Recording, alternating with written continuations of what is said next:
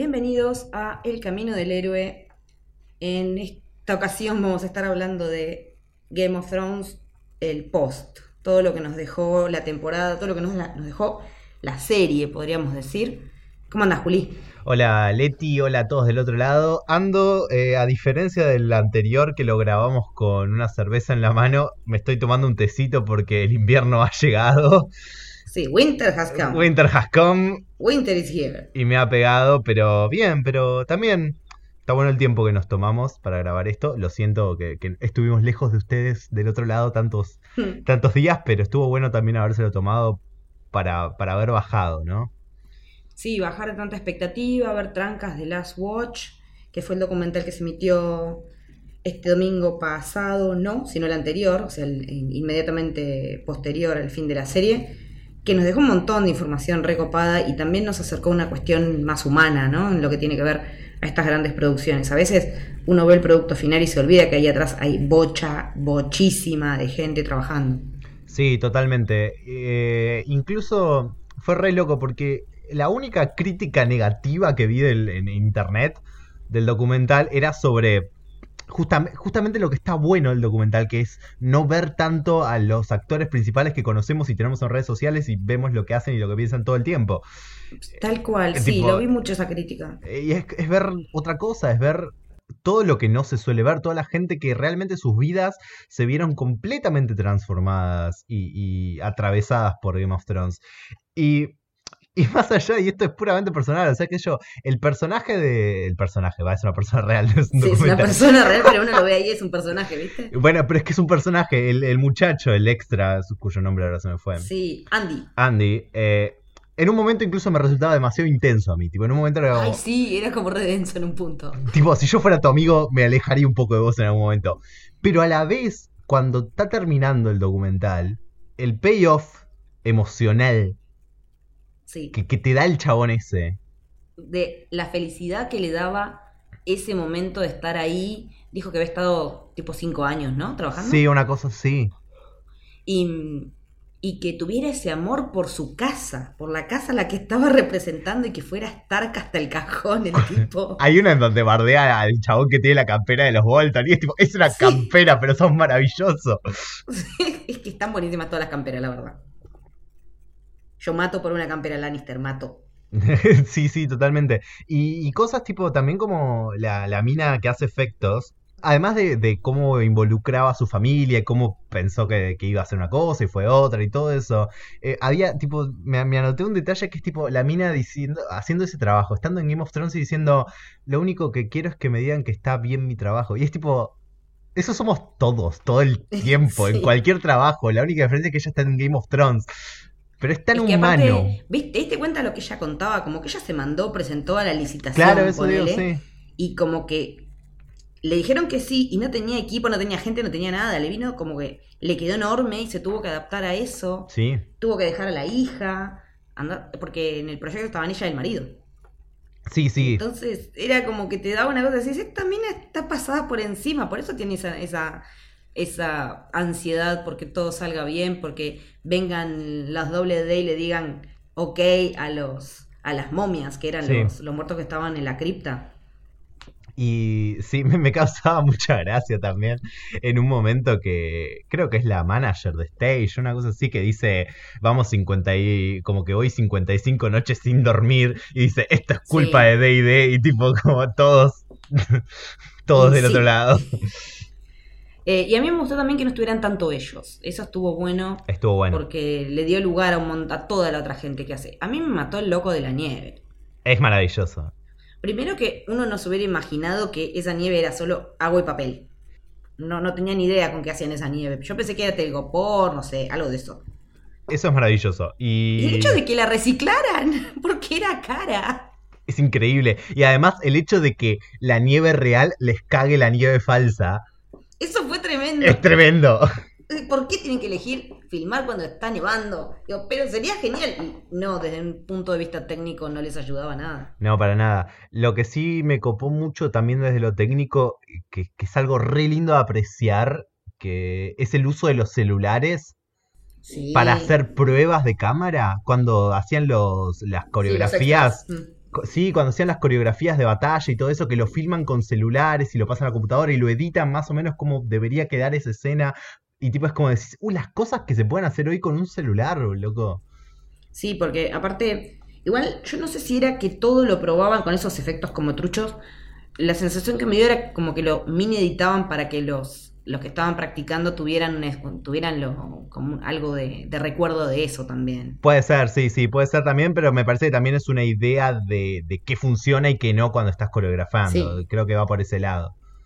No, y la historia de, de Vladimir, el actor que, que era como el director de, de extras de, de acción, Sí, que terminó siendo el Night King, que decía que se hallaba, ra- me resultó súper interesante que contara que se hallaba raro estando en cámara actuando sin hacer escenas de riesgo sí. y que como que a él eso de la fama le resbalaba, pero después lo veías con la gente, el chabón estaba en 10. Sí, sí. Estaba feliz de que la gente supiera quién era y que hacían el gestito de levantar los brazos como él cuando levantaba a los muertos.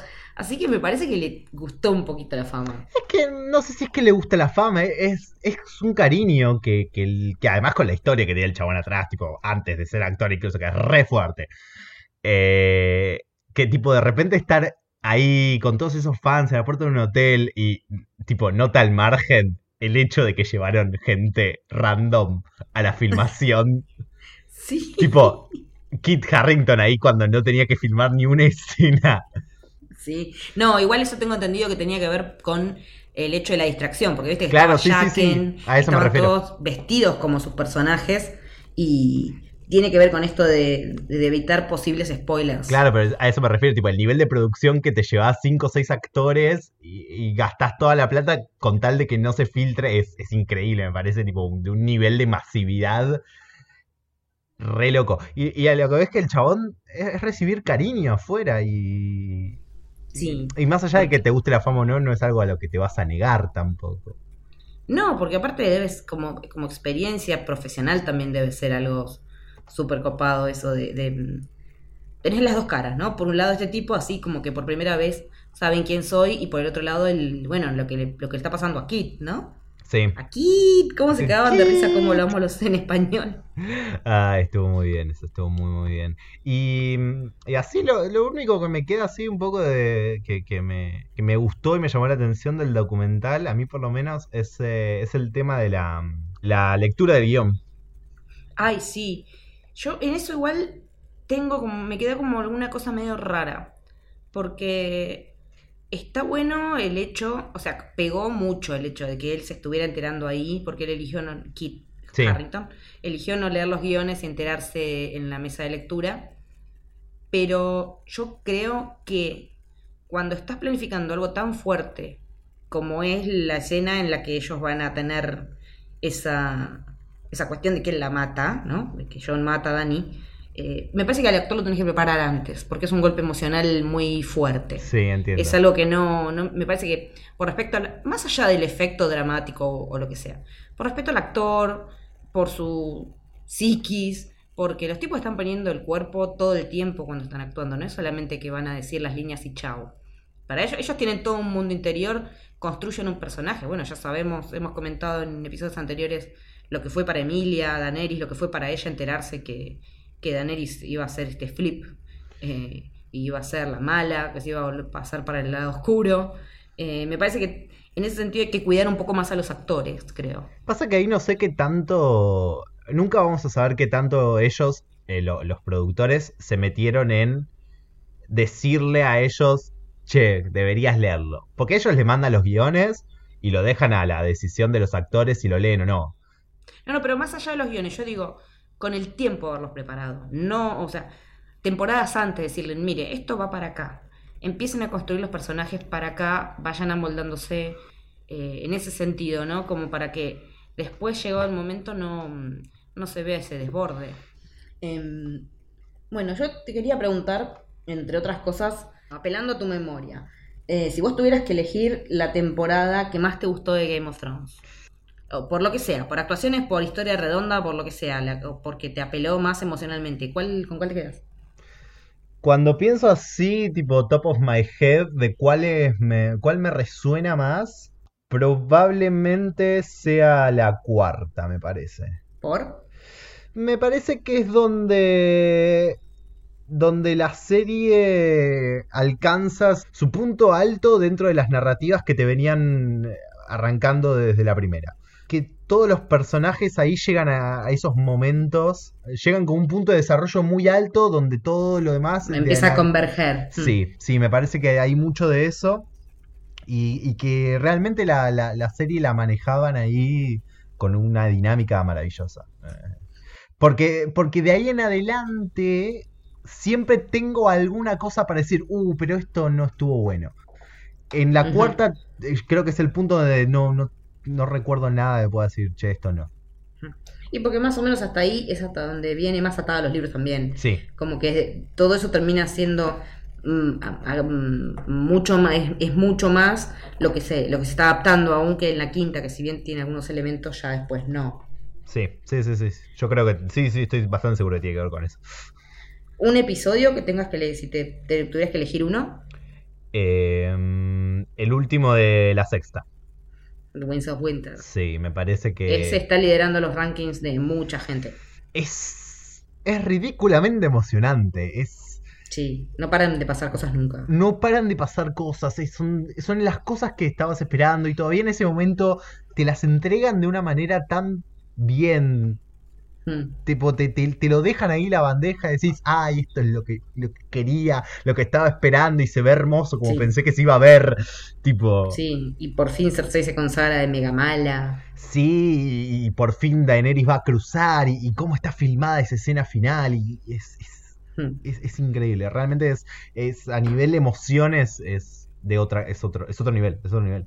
Sí, yo lo veo y lo veo y no me aburro de verlo porque es genial. Los dos, en realidad, suelo mirar los dos últimos de Batalla de los Bastardos y Winds of Winter.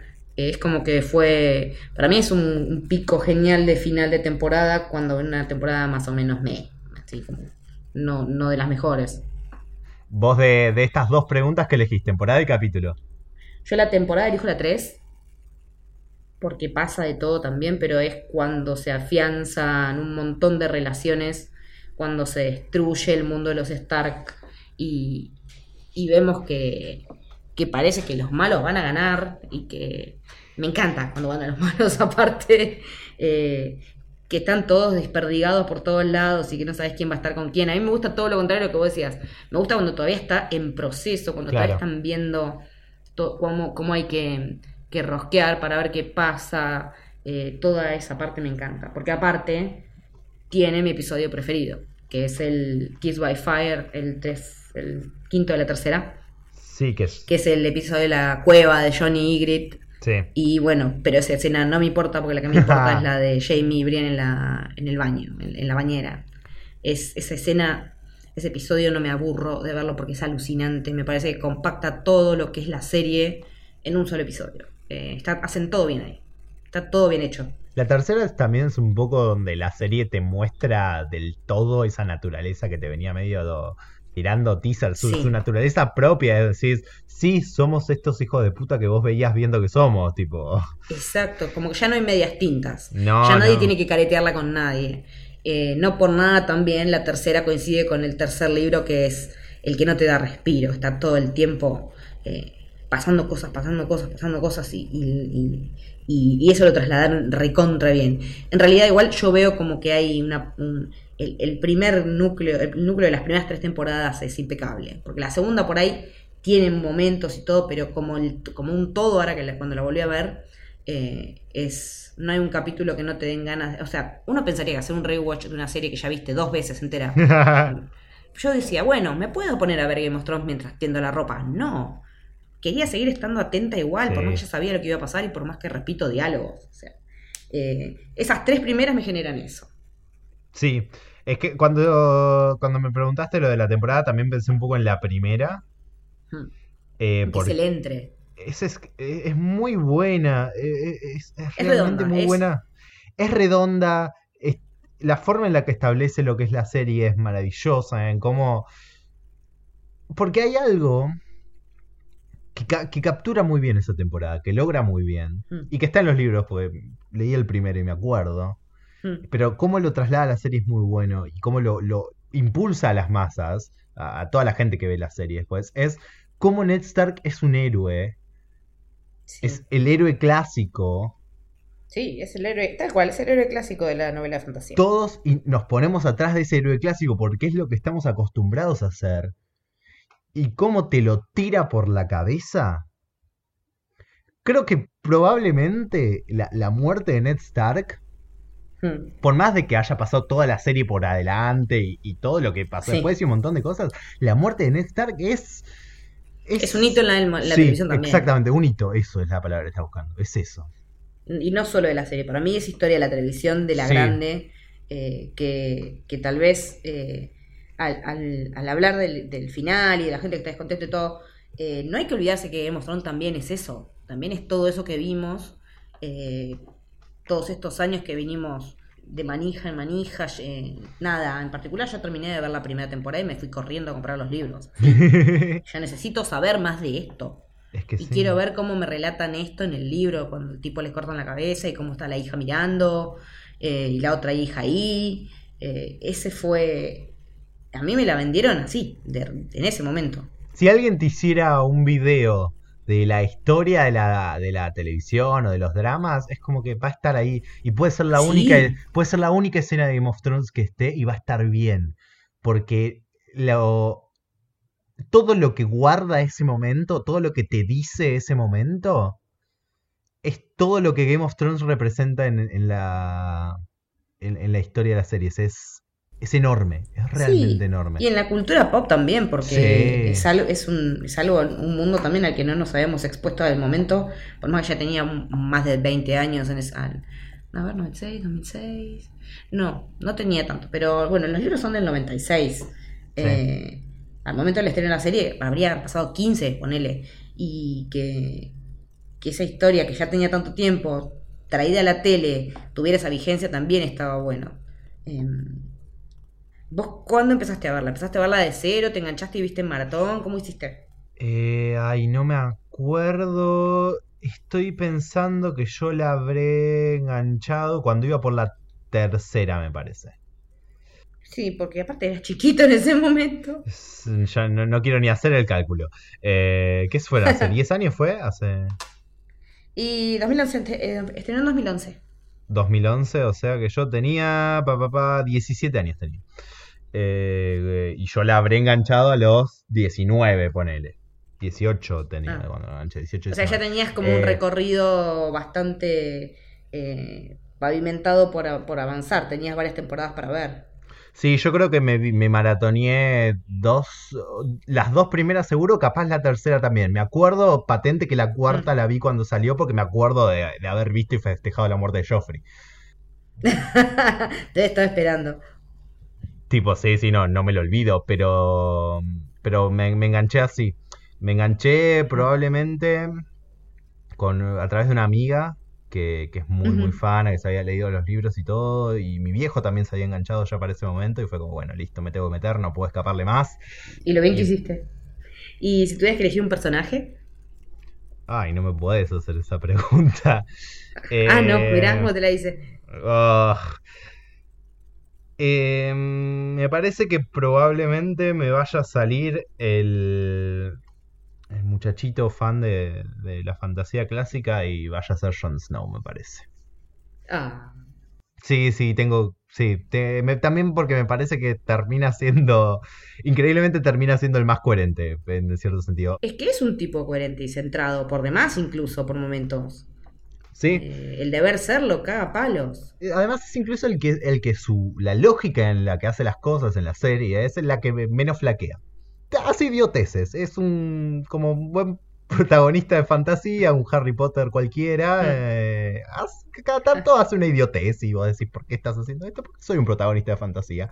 Pero dentro de eso, eh, es su lógica y su lógica funciona todo el tiempo y me genera empatía y, y incluso más allá de que no me encante cómo se llega en las últimas escenas a que él se tenga que ir al muro, el momento donde él mata a, a Daenerys es, eh, y más allá de su actuación, entonces me refiero al hecho y que su Sí. historia vaya hacia ahí, me parece Game of Throneanamente trágico Es que sí, es tragedia pura. Y, y, y me, me convence y me gusta. Y sí, yo creo que voy con Jon Snow. Cuando lo pensé, me- se me cruzó por la cabeza Sansa también.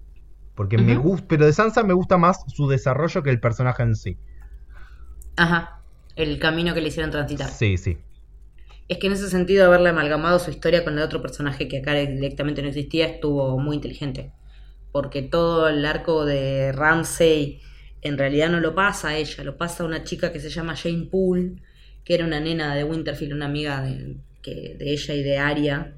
eh, y a, a Arya la, la hacen, la dan por muerta, digamos, los, los Bolton, los Lannister también de alguna manera y dicen que es esa chica es Arya y la- lo casan con esa chica como para tener un para poder ser el señor de Invernalia por derecho propio también casado con una Stark pero bueno el, el arco de Sansa es ese que se compacta ahí y, y le suma un montón Que también tiene. Creo que, que lo que me hace pensar en Sansa es que tiene un momento eh, muy. muy clave. Que igual después pasan más cosas, pero que no me olvido que es cuando ella baja con, con una, una vestimenta completamente diferente. Creo que estaban en The Airy todavía. Y, Sí. y ella baja con el por pelo las- teñido de negro Sí, y, y ese cambio visual es está muy bien logrado en, en- Sí. en la es cámara. como que hay sí como que representan visualmente el cambio que hizo ella Sí, y, y que te y darte esa vuelta con ese personaje que además venía con toda una carga de uy, qué jede que Sansa, uy, ¿sabes por qué Sansa Sí. hace esto? Uy, ¿por qué? Y, y ver ese cambio es, co- es re impactante y eso me queda mucho en la memoria y es algo para, para decir, tipo, bien ahí que me dejaste esa imagen clavada ahí y que Mm. representa un montón de las cosas que van a pasar después con ese personaje. Sí, porque eh, lo que quiere Littlefinger en realidad él hace pasar eh, por una sobrina. En la serie creo que también lo hicieron.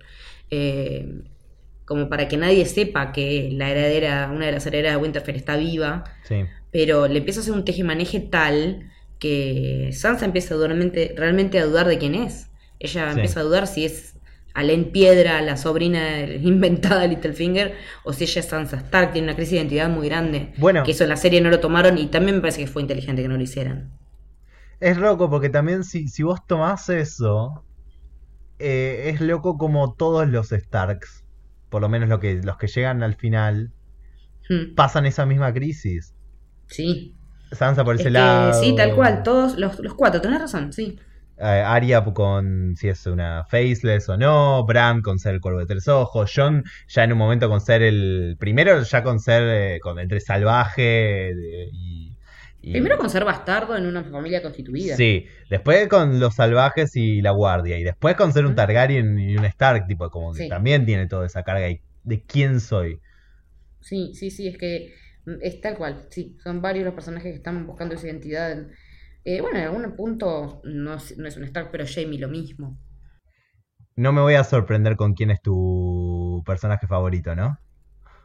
Eh, no, porque yo ya se lo grito a los cuatro vientos, tengo un buzo que dice Kingslayer y es Jamie Lannister, pero también eh, no puedo decir Jamie no, y, y no decir Brienne. Eh, es como un combo que, que realmente parecen tan opuestos, pero en realidad son tan parecidos. Porque la verdad que todo lo del arco de redención y que no lo completó y que bla bla bla, no estoy para nada de acuerdo. Estaba, lo pensaba bastante.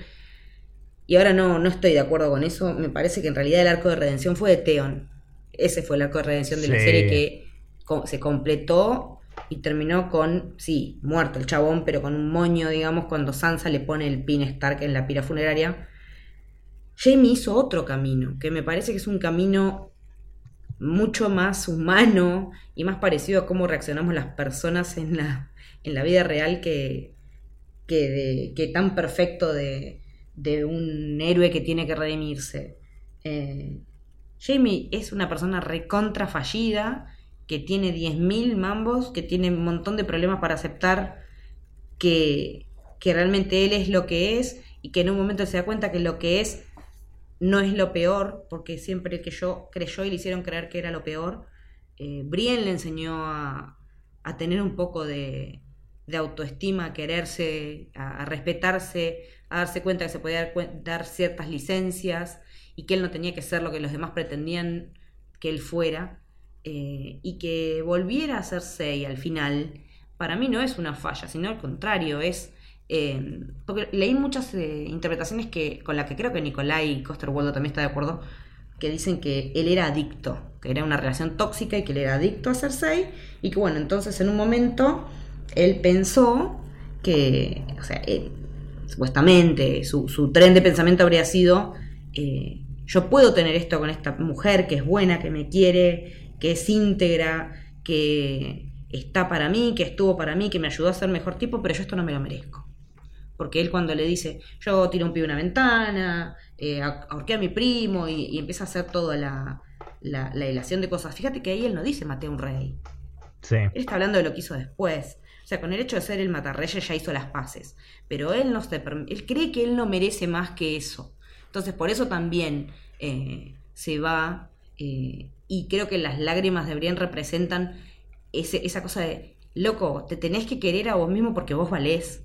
Y no te estás dando la chance de poder eh, tener lo que te mereces porque crees que no te lo mereces. Entonces, es, ese, eso es lo que me termina eh, clavando un puñal en el corazón, pero de un lugar copado, de decir, en el momento me, me hizo enojar y todo, pero con, con los días eh, me pareció súper acertada la decisión, me pareció súper acertado que murieran juntos, en las circunstancias en las que murieron también, y, y es algo que, que me parece que estuvo muy bien llevado, porque con ese clímax que tuvimos en el episodio eh, A Night of the Seven Kingdoms, ahí queda en claro quién es Jamie y qué es lo que merece, pero que él termina siendo su peor enemigo. Sí, estoy, me, me gusta mucho la, la disertación que acabas de hacer. Me parece que Y esta fue mi charla TED. está muy bien. Sí, deberías ir a dar esta charla TED. Mucha gente la necesita. Eh, no, real. Em, pero, sí, no, estoy, estoy muy de acuerdo. No, no tengo mucho más. Me parece que, que probablemente, pensando en eso, al final de todo, es uno de los, si no es el que más, es uno de los personajes que queda con más grises y más riqueza en, en su personalidad al final de todo. Es que, ¿cuánto más interesantes son los, personajes de Grises? Es Eh, que sí. Porque son los que te permiten pasearte por un montón, por todo ese camino intermedio que hay en el- entre el blanco y el negro. Y además probablemente vayan a ser, el- más allá de que la empatía puede salir por, por efectismos, Sí. a nivel general e- es mucho más pesado y profundo una empatía por, por, por toda la carga de humana que tiene Jamie. El problema que, que- es que necesita también una, una- un poco de introspección de admitir que, tam- que cada uno también tiene esas fallas, que no, no todo el mundo lo hace. Exactamente. Es que, es que eso es lo que está bueno. Es, es un personaje que te lleva a plantearte cosas de vos. Si tenés la suerte de poder eh, recibirlo de esa manera, ¿no? Porque también uno tiene momentos emocionales o personales en los que está más o menos receptivo a determinados estímulos. Por lo menos a mí me resuena desde ese lugar. Y que también es lo que, lo que está bueno de este tipo de ficciones, que te generen cosas. O sea, Es que sí, ese enojo que sentiste vos sí. es lo que tenías que sentir y está buenísimo que haya- así haya sido y que, y que después puedas hacer la reflexión. Sí, porque aparte, si yo me pongo así, no me quiero imaginar los actores. O sea, No. en esto de que decíamos antes, ¿no? De, del tránsito que tenés que hacer para llegar de un lugar al otro con tu actuación en lo que tu personaje requiere en el papel. Bueno, Eh, eso es fundamental también. ya que lo mencionás, eh, mención especial a, a la reacción del actor de Varys. Es increíble, es, ese momento. es- Revolvió el libreto, así a la mierda. es- el enojo que tenía ese ser es increíble. Él ya venía caliente, había dado una entrevista en Entertainment Weekly que la dio vestido como el personaje, o sea que todavía estaba medio metido ahí. Él está recaliente con lo que hicieron con su personaje en las últimas dos temporadas, tres. Bueno, no sé, qué sé yo. Tenés tu derecho, pero me parece que así como la gente que hace un que hace una firma de una, un pedido de firmas para cambiar algo se tiene que dar cuenta que no son los escritores, los actores se tienen que dar cuenta que por más consejos o vistas que tengan no son los Mm. dueños de sus personajes tampoco. Exactamente. Eso también me, me llevó a pensar el tema de, de cómo, eh, cómo está todo el mundo no bancándose que no pasara lo que ellos querían. Eso, Sí. eso me, me vuela la cabeza, me pone muy... Me altera, me altera que, que se calienten porque no pasó lo que ellos esperaban, por lo que no pasó lo que ellos teorizaban. Eso te juro que no lo puedo entender. No, no, no, no. Uno puede estar conforme o disconforme con cómo terminó su personaje. Yo tengo caliente, gente conocida caliente porque se murió, llora, por cómo hicieron a Daenerys Sí. porque no sé quién, porque Arya no se quedó con Henry, por lo que te, se te ocurra, porque sí, porque al final apareció, apareció el perro de vuelta y que todos los demás se quejaron. Digo, pero todo eso pasa a un segundo plano cuando la historia ya está. Es que Eso sí. ya está, la historia es esto. Lo que te dijeron es esto, lo que se puede llegar a inferir es lo otro, y lo que no te dijeron no está. Ya fue. Porque me pasó con mi mamá. El otro día mi mamá me decía, bueno, pero con la muerte de Cersei al final, eh, yo tenía que... Me, me quedé mal que no pasó lo de la profecía. Claro. Mamá, ¿qué profecía? Esa del hermano menor, no. Lo del hermano menor era una teoría que teníamos en la serie de acuerdo a lo que estábamos, habíamos leído en los libros. En la serie no está dicho. Entonces, en el mundo de la serie eso no existe. Lo mismo con los que reclaman que si ya que se independizó el norte, ¿por qué no aprovecharon los de Dorne y los de las Islas de Hierro? Pero las Islas de Hierro yo entiendo porque es un tema que vimos Claro. eh, explicitado. De Dorne no vimos nada de No. todo eso. Los de Dorne venían a, van- a- a vengar a la hermana de Oberyn, pero no, en ningún momento contaron que ellos estuvieron años y años resistiendo a los Targaryen, que los Targaryen los prendieron fuego, les hicieron cristal la arena del calor. Toda esa parte de Dorne, que era re interesante, la obviaron. Entonces tampoco tenemos que estar quejándonos de que los de Dorne no, se, no levantaron la mano al momento de decir, che, nosotros también queremos ser independientes, porque en la serie no tuvimos ese, no hicimos ese camino. Entonces, hay un montón de críticas que se están haciendo en relación a la serie desde los libros que son súper injustas. No solo eso. Hay esa queja particular, por ejemplo, está mal apuntada. Sí. Porque hay una falla de análisis en entender qué quería decir esa escena. Esa escena, lo que creo yo que te quiere decir es, eh, o lo que te quiere mostrar es a Tyrion con un argumento y convenciendo a los que tiene eh, adelante con ese argumento. Exactamente. O sea, estamos poniendo a Tyrion en el centro de la escena de vuelta. Claro, y, y vos podés, te puede no haber gustado como eso, y podés decir, no, esto que dice Tyrion no estuvo bien o no, yo no creo que debería convencer a los demás por cómo Sí. estuvo hecho. Eso es un análisis y está bien, es tu análisis de lo que vos sentiste al ver escena. Es válido, tal cual, sí. Pero porque ahí tuvimos una, un lugar del cual agarrarnos. Claro, ahora, tipo, agarrarte de que Dor nunca hubiese hecho eso, para, y es no entender que lo convencieron. Y que Claro. eh, eh, es no poner el ojo donde Llegaron a un consenso de alguna manera. Claro. Una de las cosas que también hay, levantó muchos revuelos es el lugar de Cersei en esta última temporada, lo poco que apareció, dos episodios en los que ni estuvo.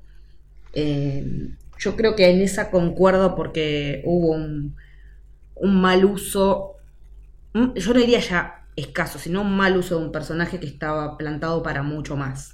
Sí. los cachitos de ella que nos dieron en esta temporada no me alcanzaron, porque habían construido una villana enorme que tuvo ese, ese pico en el, edif- en el episodio que vos elegiste como el que más te gusta, eh, y como que eso se terminó desarmando eh, y que no me alcanzó con el hecho de que matara a Missandei como la mata para decir, bueno, sigue siendo la mala y qué sé yo, me faltó, le faltó nafta me parece a Cersei. Sí. No a Lena, al personaje. No, por, su- por supuesto que a Lena no. Sí hay que decir que incluso que más aún teniendo a Lena eh, Sí. es donde debería estar. Usala. Exacto.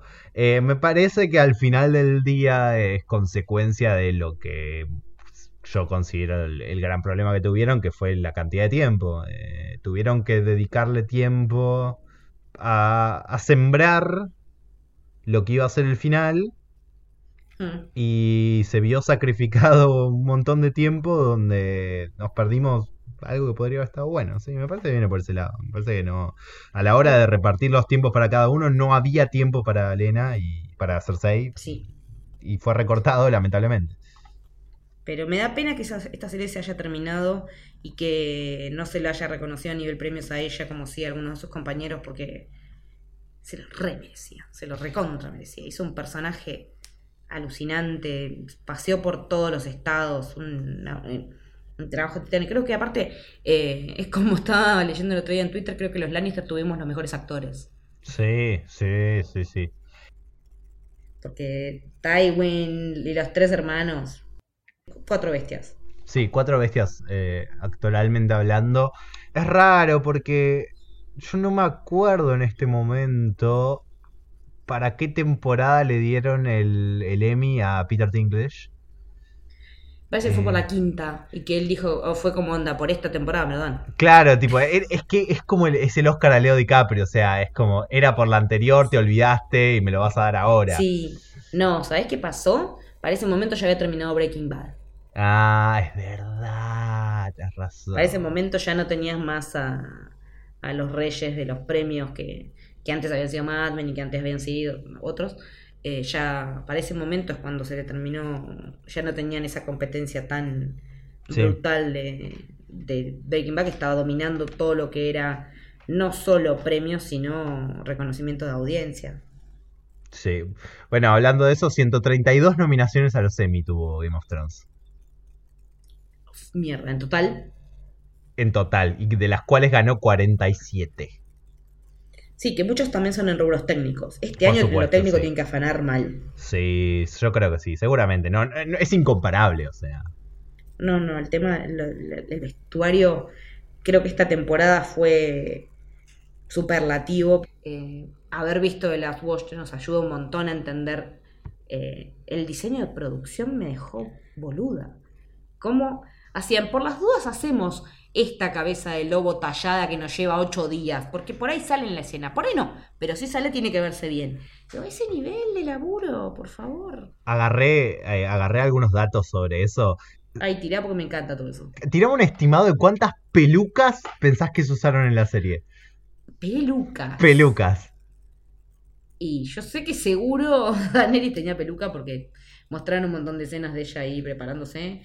Eh, pelucas. Un número, tirame. yo. Mil. ¿Vas con mil? Sí. 12.137. What the fuck? Ah, mierda.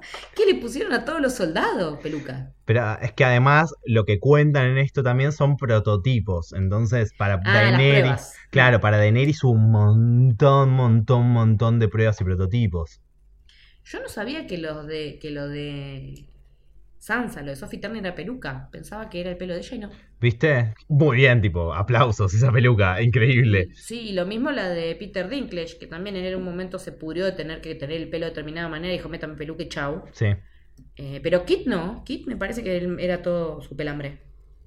Es que eh, tiene, tiene buen pelo, Kit. Tiene, tiene, yo le banco el pelo. Pela- pelazo. Pelazo. Aparte también con las especulaciones después que estaba muerto, que si se cortó el pelo, que si no se cortó el pelo, que si vuelve, que si no vuelve. Increíble, sí. Qué me qué muero que época. hayamos deducido que él estaba vivo, iba, iba a volver a la vida por el pelo del chabón. Maravilloso.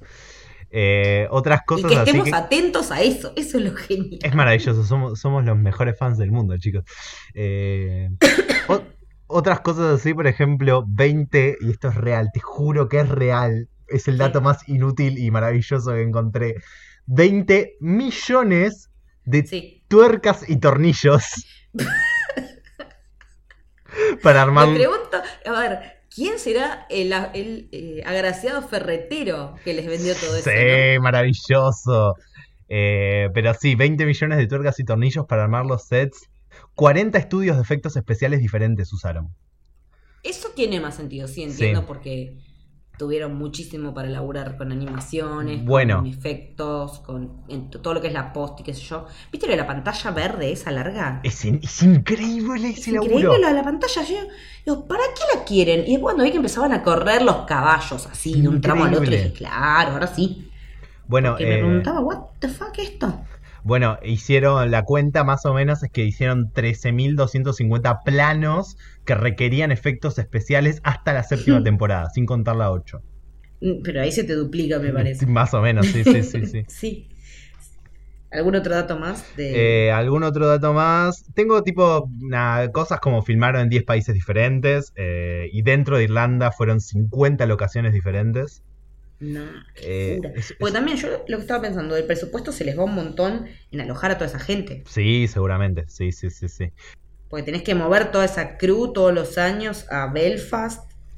Y hablando de eso del presupuesto, cada uno de los, eh, de los actores principales, digamos, ya hacia el Hmm. final, estaban ganando eh, 500 mil dólares por capítulo.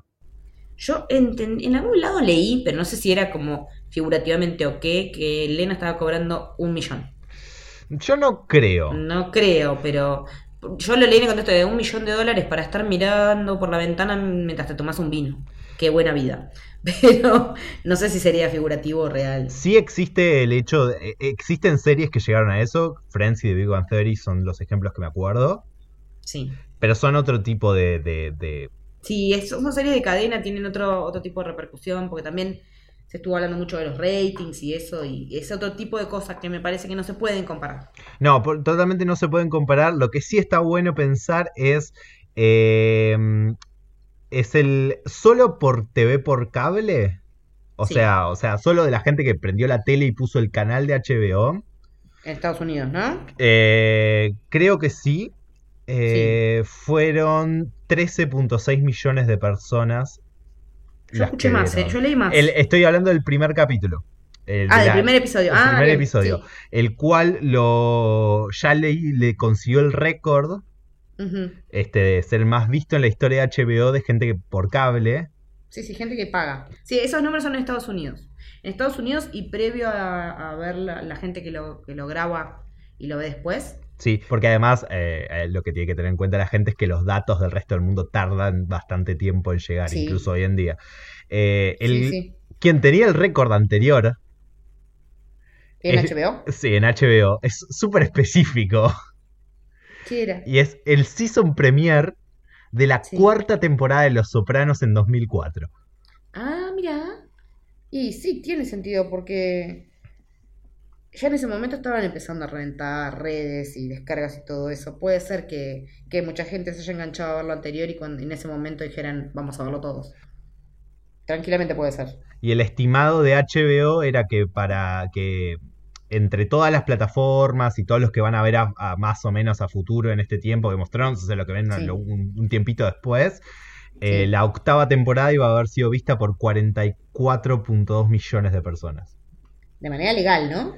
Claro, de manera legal, sí, solo de manera legal. Y estamos contando también que esto es muy importante, eh, porque, por ejemplo, eh, yo había visto todo un análisis de cómo eh, transferir eso a qué pasaría si Game of Thrones fuera una película. Lo que tenés que tener Ah. en cuenta siempre es que vos, estas, estos 44 millones Sí. son teles prendidas, son streamings Sí. prendidos. De- detrás de esa pantalla, ¿Cuánta gente hay? No lo sabemos. claro, puede haber una, dos, 11, 15 personas. Sí. Entonces eh, estaba bueno porque el chabón que vi que lo hacía eh, se llama. Uy, se me fue ahora. Eh, el análisis que hacía era más o menos de un promedio. Hizo una encuesta en su Twitter, lo sigue bastante gente, a ver con cuánta gente habías visto el final de Game of Thrones. Sacó un promedio, también lo hizo con un promedio del valor de una entrada en Estados Unidos, que es bastante irreal, son 9 dólares, las entradas no valen 9 dólares en Estados Unidos, pero es un promedio.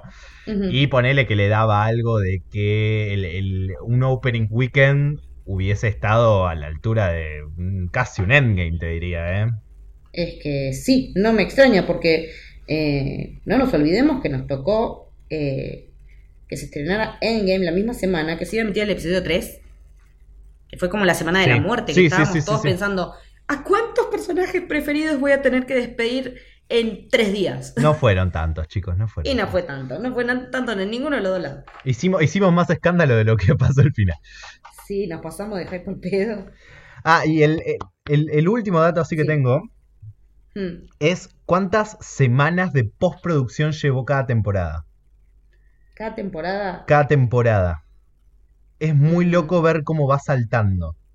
Pensá que la primera temporada tuvo 17 semanas de postproducción. 17, ajá. Después las demás llevaron más o menos entre 21 y 22 hasta la quinta. Ah, sí, tiene sentido. La sexta solo tuvo 24, un poquito más. Y después la séptima tuvo 30 y la octava 42. Mierda, duplicó. Sí, 42 semanas de postproducción. En realidad más que duplicó. Es mucho, es mucho, es un montón, mucho, es mucho. mucho. Y bueno, nada, no por nada se tomaron el tiempo que se tomaron, eh, porque estuvieron haciendo más o menos seis películas. Es que sí.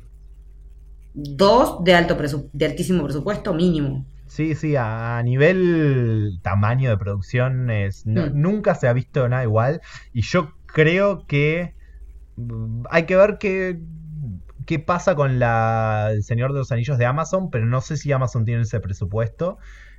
Sí, porque pagó 200 millones de dólares los derechos. Eso sí. Eh, yo, es la única que hoy en día pienso que puede tener una chance de tener una producción tan grande. Por lo que El requiere. tema, yo lo que le tengo miedo es a la historia. Sí, eso es. Pero por eso Ese hablo, es mi miedo con esa, con esa serie. hablo más allá de, de- de cómo vaya a salir la serie. Me, me- es- Sí. tipo, pienso, a- sobre todo pensando, ok, Breaking Bad terminó hace seis años más o menos. Mm, Eh, 2013. Sí. Así que. Eh, entonces, y, y vino Game of Thrones, y Game of Thrones llegó a este punto. Es tipo, ok, ¿cuánto falta para tener otro evento cultural de series de este tamaño? Me Eh, parece que falta bastante. Yo creo que sí.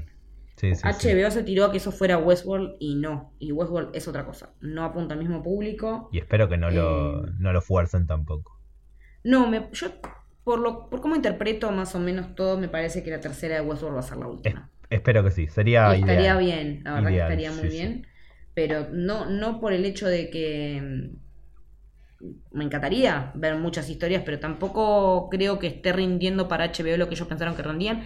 Además de que le lesionó mucho a Westworld el tema de los incendios en California. Sí. Le prendieron fuego banda de, de locaciones. Sí, sí, fue un, fue un gran quilombo, eso me acuerdo. Sí. Pero Pero no, no, veo. no sé, no, no vislumbro un tanque seriéfilo. eh, ni, ni veo que ninguna de las series que ya está en danza pueda llegar a crecer como crecieron estas series, ¿no? Porque tampoco es que todo el mundo hablaba de Game of Thrones en el 2011, 2012, No. 2013.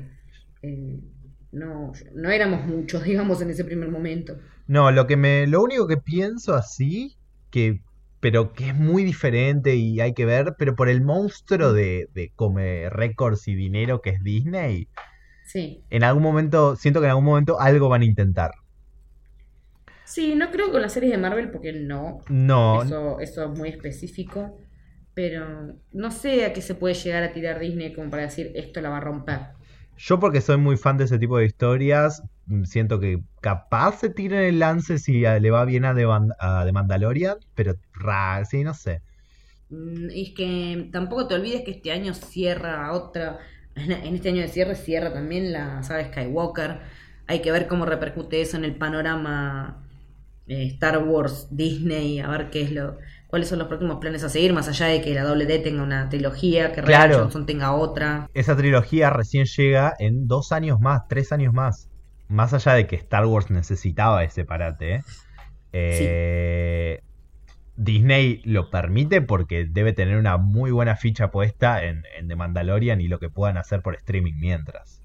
Es que The Mandalorian tiene muchísimos buenos nombres, no solo delante de cámara, como puede ser Pedro Pascal, eh, sino que atrás tiene, ponele a Taika dirigiendo, eh, Bryce Dallas Howard va a estar dirigiendo uno de los episodios también. Y la cabeza es, es, es, eh, es John Bueno, sí, Favreau. él, él es el showrunner, me imagino que algo va a dirigir también. Y, y- y John Favreau es alguien que, que muchas veces parece que no tuviera un gran nombre. Sí, pero no, está en todos lados. Es padrino MCU, o sea, sin John Favreau no, está, no existiría el MCU que tenemos hoy. No, no, no. Y por eso también le dan el lugar que tiene en Disney, me parece, ¿no? Sí, Él no, no, de él no es la próxima del Rey León. sí, es de él. Sí, sí, sí. Así que ya también. Es como que le dieron una de las joyas de la corona. Eh, ¿Y sabes qué me- con qué me quedé pensando la otra vez? Sí, decime. Creo que en las primeras charlas que tuvimos, no al aire por ahí, sino hablando previo a grabar, que yo te decía que para mí no hacían falta más episodios y vos me decías que por ahí sí. Sí. Bueno, yo creo ahora que sí, que le hizo falta un par de. Por lo menos tres. En total, entre las 7 y las 8, como para terminar de redondear un par de cosas que quedaron colgadas en el tintero.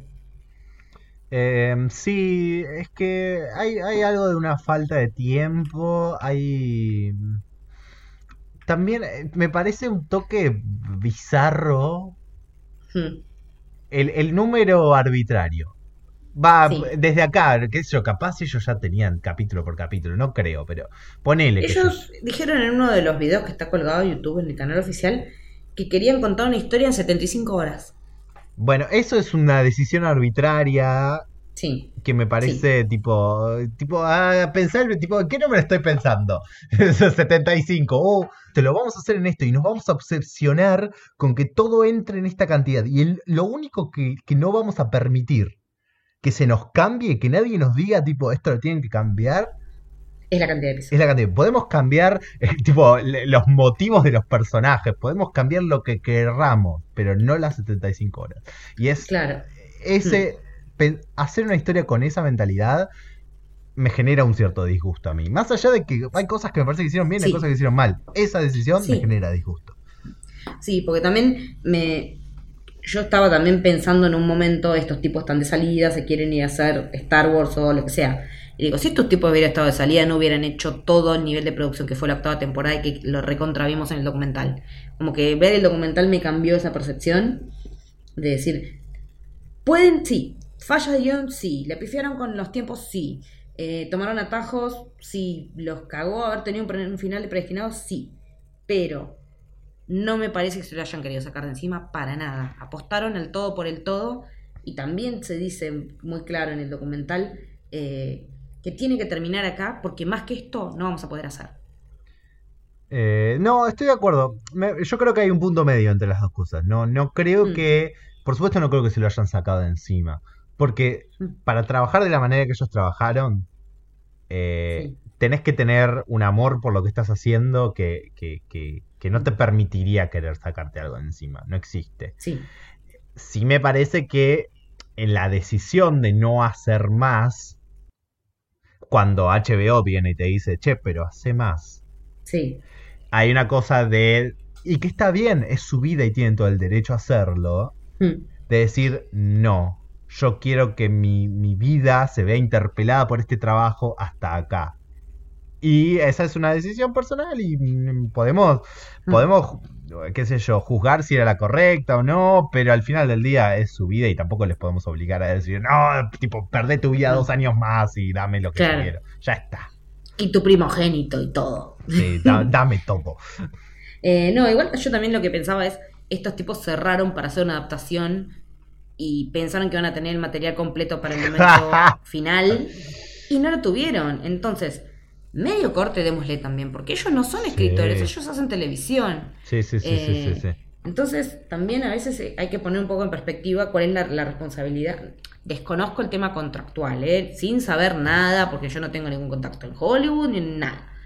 Digo, estos tipos cerraron para adaptar una historia de la que eran fans. Supuestamente iban a tener dos libros más con lo que iban a poder cerrar todo, y eso no sucedió. Responsabilidad.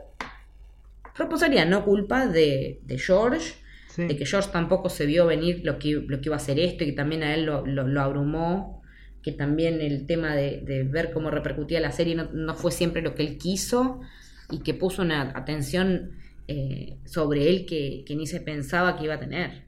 Entonces es como que eso, eso también hay que tenerlo en cuenta. Sí, tengo, son dos, dos cosas estoy pensando. Una es Sí. cómo le gustan las cosas difíciles a estos dos, ¿eh? Tipo, Sí. elegir Game of Thrones y después elegir Star Wars, a vos te gusta jugar con el peligro, ¿eh? Les cabe sufrir. Sí, sí, les recabe sufrir. Eh, y lo otro es, me gustó mucho la, la carta que escribió George. Sí, la carta de George es muy linda. Me gustó mucho, mucho.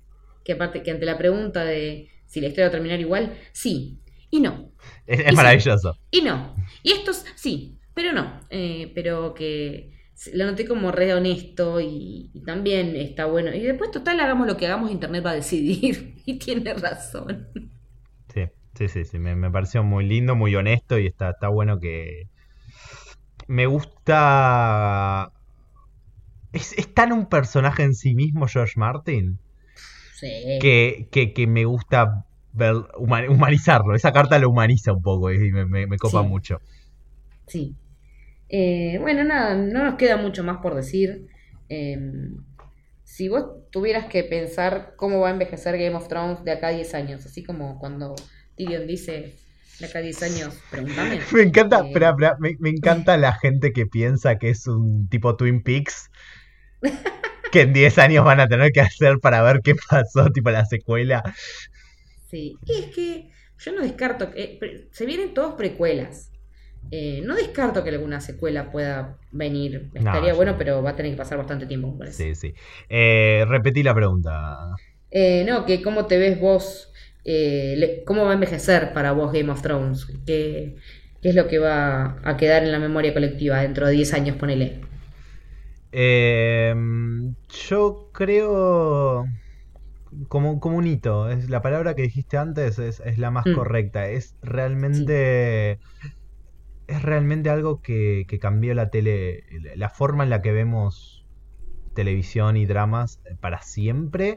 Me parece. Incluye un montón de cosas. Incluye que vivimos en la época de oro de la televisión. Y, Mm. y así. Con, con grandilocuencia, como, como se le suele Mm. decir. Eh, Mm. Y que dentro de eso Game of Thrones es totalmente necesaria para, para entender ese concepto. El día que alguien estudie la, la- las- la época de oro de la televisión, Game of Thrones va a ser sumamente esencial. Y, y es la serie, por otro lado, que es una que es algo que hablé con Mika Solange en una nota que unas preguntas que me hizo para una nota que hizo ella en Filo sobre cómo Game of Thrones es la serie que nos enseñó a ver series con internet al lado, comunicándonos con otros por internet y compartiendo esta serie con otras personas por internet. Es la serie donde el, el fenómeno masivo cultural se vio reflejado en las redes sociales más grande que nunca y realmente con el potencial que tienen las redes sociales para eso, tanto bueno como malo. Y eso es algo para... Eso es algo que, sobre todo por lo rápido que van a cambiar las cosas, te digo que no en 10 años, en 5 va a haber que repensarlo también. Creo que, que lo que lo que se dio, el, el combo explosivo de redes en pico, con una serie haciendo pico, eh, que también es una serie que sumó mucha gente a mirar series que tal vez no estaba acostumbrada o que no era eh, los relatos serializados algo que le copaban. Ni hablar del género fantástico, que lo hemos hablado ya. Claro, pero también eh, lo hablamos la otra vez y después yo pensaba de vuelta, ¿no? Repensaba y volvía sobre mis pasos. Digo, no nos olvidemos que la película que ganó más Oscars es El Señor de los Anillos. No, totalmente, totalmente. Pero Entonces, como que tenemos eh, eh, un, un gusto por estas historias, que no digo que sea constante, que todo el mundo esté mirando esto todo el tiempo, que esté leyendo esto todo el tiempo, pero que cuando está bien hecho es algo que nos interpela a todos. No, no, totalmente. A ver, de todos modos, El Retorno del Rey es un caso súper especial en los Oscars en sí mismo. Sí, ni me diga, el otro día Eh. me vi la versión extendida, dura 4 horas y 20. La vi en una sentada todo un sábado. Uf, Y no me arrepiento de nada y lo haría de vuelta. Me parece perfecto. Nunca hay que arrepentirse de esas cosas. Eh, no, me parece que sí. A ver, yo no creo que a partir de, de- de ahora, tipo, uh, sí, más género fantástico, dame, dame, dame. Mm. No, no creo que haya causado eso. Me parece que es parte del englobado que permitieron convertir al, al- a lo nerd en cultura pop. Eh, y, y eso, y eso es parte de, de- de- de las, de los logros de Game of Thrones. No son las cosas por las Mm. cuales Game of Thrones puede ser considerado un hito. Esas son cosas propias de la serie y de lo que causó. Pero son ramificaciones, digamos. Hmm. Sí, sí, sí, como que en distintas, distintas maneras para, para hacer distintos enfoques y análisis de distintas cosas. Y, y ojalá, y otra cosa que me pasa como, como estudiante de cine, eh, y creo que va a pasar, porque lo he visto en YouTube, por lo menos, no en mi facultad, porque mi facultad Mm. a- apunta generalmente a otras cosas, cuando los profesores de mi facultad suelen apuntar a otro tipo de ejemplos. Eh, Game of Thrones es para estudiarla. O sea, la, Sí. la batalla de los bastardos es para estudiarla y recontraestudiarla, porque es, es, es realmente algo, es una obra maestra en, su, en sí misma. Bueno, desde el otro lado, más del, del nivel de contenidos y qué sé yo, yo ya hice, yo hice trabajo para la facultad sobre Game of Thrones cuando estaba empezando. O sea que, que da, es, es riquísimo para hacer un análisis. Eh, en mi caso, mi facultad que es la de periodismo de acá de La Plata, eh, se está empezando a abrir ahora un poco el tema a, a poder discutir, discutir televisión. En esa época era como que, ¿qué es esta serie de la que vas a hablar? Le tuve que dar un DVD con, la, con, las, con los episodios al profesor para que pudiera evaluarme.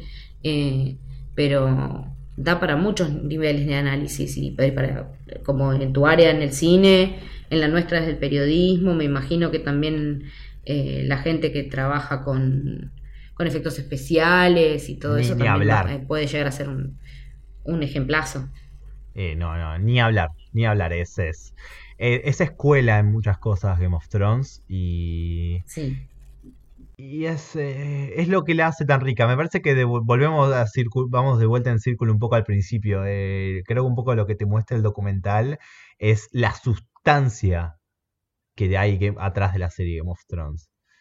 Es, abajo, de, abajo de esa punta hay un iceberg entero que, que, tiene, que tiene toda su producción atrás y toda la sustancia que eso le da, que tiene cómo cambió, cómo hablamos en redes sociales sobre las cosas, discusiones sobre spoilers, cómo hablamos de las series, cómo opinamos, qué tanto vale la opinión de uno, la del otro, todas las cosas que venimos hablando y que, que, que, que ahora vamos a recordar y, y lloraremos por todo lo que venimos hablando en todos estos capítulos.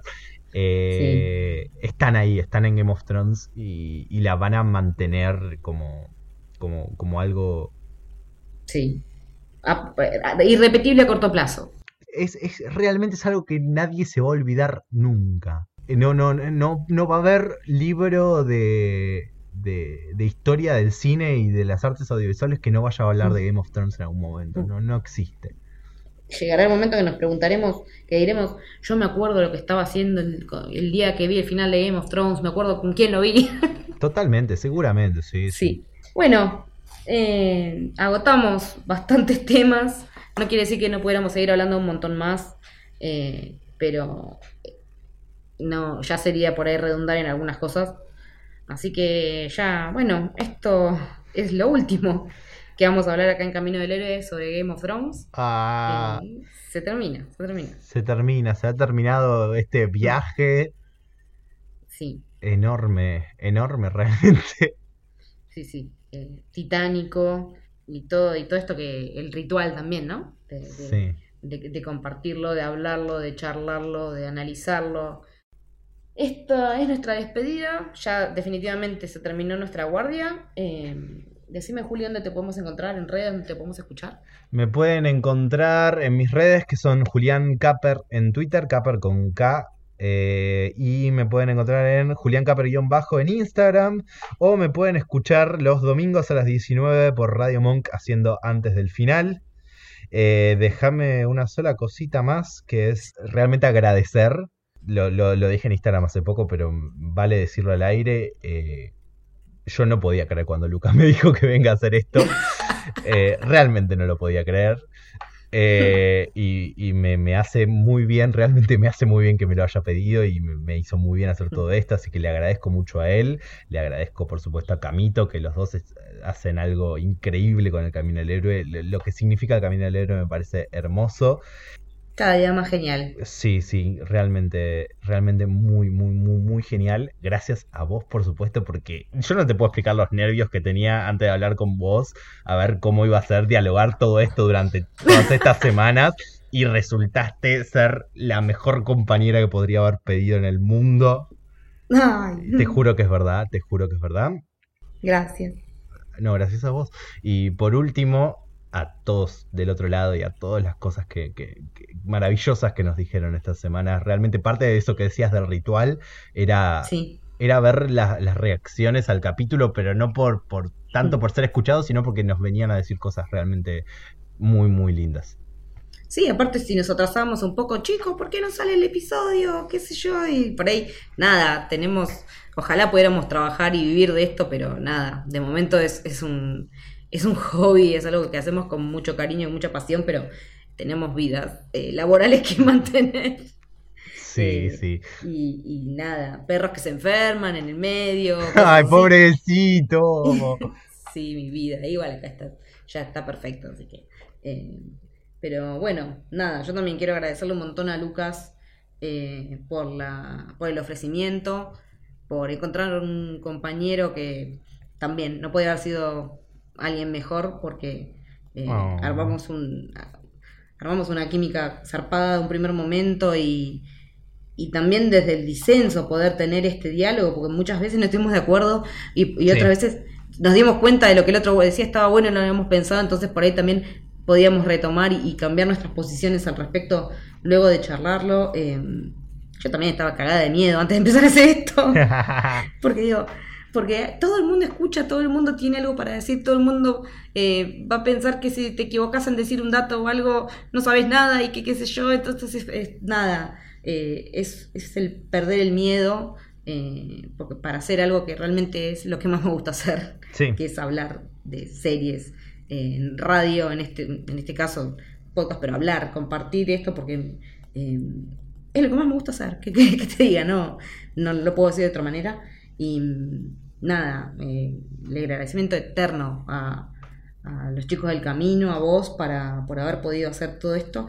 Tampoco quiere decir que esto va a ser lo último que van a escuchar de nosotros, porque así no se van a liberar tan fácilmente pero en este momento en particular estamos cerrando esta etapa y, nada, fue. No me, no hubiera esperado ni a palos todo lo que pasó y, fue todo bueno. Bueno, si, no, si a mí me quieren llegar a seguir en redes, estoy en Twitter como Leticia Hall, guion bajo Haller, en Instagram también, y tengo para pasar un anuncio parroquial. Dale, dale, vendé, vendé esta maravilla.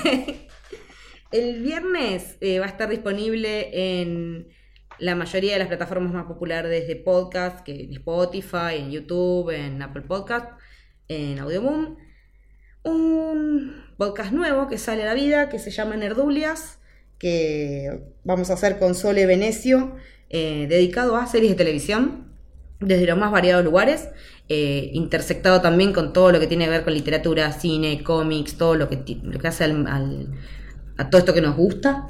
Eh, en el primer episodio hacemos un repaso sobre lo que es las etapas de la televisión, de dónde venimos y hacia dónde vamos. Y en el segundo vamos a estar hablando de Chernobyl. Así que si tienen ganas, eh, en redes vamos a estar manejándonos con el hashtag Nerdulias, que es una mezcla de nerd con tertulias, que somos nerd que nos juntamos a hablar de cosas. Eh, así que están más que invitados a, escucharnos y, nada, a, a participar eh, con la misma onda que le estuvieron haciendo eh, durante todos estos casi, ¿qué son? ¿Dos meses ya? Sí. Más o menos. Eh, así que estamos recontra contentas con ese proyecto y, nada, no veo la hora que sea viernes y que Sole pueda terminar de editar porque la verdad que estuve escuchando ya los demos y está buenísimo. Y, nos, divertimos un montón haciéndolo, que es la, la, gracia de todo esto. Por supuesto. Chiques, no van a encontrar palabras más expertas, así que no se lo pierdan. Y, también que por supuesto sigan muy, muy, muy atentos a, Camino del Héroe. Sí, las redes, bueno, seguramente ya las conocen, pero nunca, nunca sabemos cuándo hay gente nueva escuchándonos. No, por supuesto. Así que para seguir el camino en Twitter es Camino Héroe y en Instagram Camino del Héroe. Eh, estos días salió el episodio de John Wick 3. Leí los mejores comentarios sobre el pod. Yo hoy escuché el de Godzilla y está muy, muy, muy, muy, muy, muy bueno. Sí, vi también, ese también está pegando. Así que nada, sigan el Camino del Héroe porque siguen eh, sumando los chicos contenidos geniales y por ahí nosotros nos demos alguna vuelta en uno de estos días también, porque se estrenaron series, series muy copadas, así que por ahí tengamos cosas para decir. Aguante, aguante. Esto fue el Camino del Héroe. Nos despedimos de Game of Thrones. Un beso. Chao. Chao.